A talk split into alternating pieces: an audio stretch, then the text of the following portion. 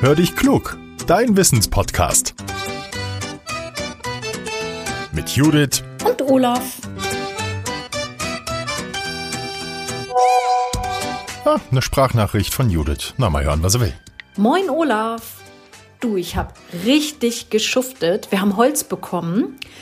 Ja, und du kennst das bestimmt. Wenn der Berg dann erstmal da liegt, dann fängst du an, sortierst, trägst rein, stapelst auf, sorgst dafür, dass das dann alles gut sitzt und trocken gelagert wird.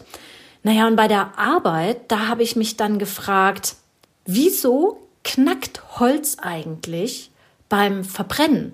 Das ist ja das, was wir dann so mögen, ne? wenn wir im warmen, kuscheligen Wohnzimmer sitzen und es dann prasselt und knackt. Aber warum ist es eigentlich so? Olaf, weißt du da die Antwort? Hallo Judith, grüß dich. Oh ja, das liebe ich auch, wenn's draußen so richtig ungemütlich ist, wenn's kalt ist, wenn's regnet, wenn's stürmt, wenn's schneit. Blah. Drinnen sitzen, auf der Couch und das Feuer im Kamin anzünden. Ja, Moment mal, was rede ich? Pass mal auf, wir machen jetzt eine akustische Reise auf die Couch. Alle zusammen ist eine ganz große Corona-konforme Couch und machen den Kamin an. Ah. Schön, oder? So, jetzt zu deiner Frage, Judith. Ich habe nachgeforscht. Es ist so, das Knacken hören wir, wenn im Holz ein Riss entsteht. Das kommt, weil es unter Spannung steht. Es versucht, sich in der Hitze des Feuers zusammenzuziehen und dabei geht's kaputt. Ähnliches können wir zum Beispiel in einer Almhütte beobachten. Die Balken dort haben auch oft Risse. Nach und nach verliert das Holz dort seine Feuchtigkeit, es passt sich seiner Umgebung an. Das Holz zieht sich beim Trocknen allmählich zusammen, weniger in Längsrichtung, mehr dagegen quer zur Maserung. Das Holz kann dann die dadurch entstehende Spannung irgendwann nicht mehr aushalten und es reißt ein. Im Laufe der Zeit sehen wir deutlich Risse im Balken. Und beim Feuer ist das genauso. Im Unterschied zur Almhütte geht's da aber rasend schnell. Diese knackenden und knisternden Geräusche entstehen immer dann, wenn das Holz schrumpfen will, es aber wegen seiner eigenen Festigkeit nicht kann. Irgendwann gibt's dann den Spannungen nach und bekommt Risse und das hört sich dann so ähnlich an, als würde ein Ast zerbrechen. Man sagt deshalb auch, das Holz spricht, bevor es bricht. So, manchmal knackt das Holz im Kaminofen aber besonders laut. Das kennt ihr sicher.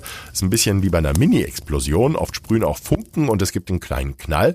Dieses Geräusch entsteht, wenn Harzgallen platzen. Das sind Hohlräume, in denen das Holz sein flüssiges Pflaster lagert. Das Harz, das uns manchmal an den Fingern klebt, wenn wir Holz anfassen, ist nämlich für den Baum ein Schutz. Hat er eine Verletzung, dann hilft er sich mit dem Harz und verschließt die Wunde. Und das Harz enthält Stoffe, die den Baum vor winzigen Lebewesen schützen, die ihm sonst schaden könnten. Wenn diese Harzgallen platzen, dann schießen Öle heraus, die auch brennbar sind, die entzünden sich in dem Feuer im Ofen und lösen die Funken und Mini-Explosionen aus, die wir sehen und hören.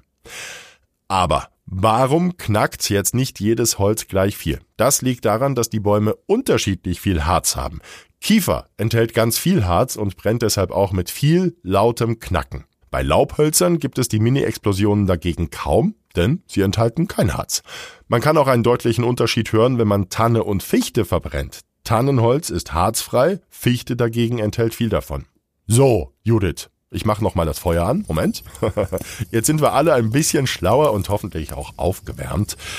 Wenn ich das nächste Mal vorm Kaminofen sitze, dann muss ich ganz sicher an diese Folge unseres Podcasts denken. Zum Schluss, wie immer die Bitte, teilt ihn, teilt unseren Podcast. Dieses Mal an alle Kaminofenbesitzer. Nein, schickt ihn euren Freunden oder Bekannten, wer auch immer euch gerade einfällt. Wir freuen uns darüber, denn so werden wir wieder etwas bekannter. Das wäre toll.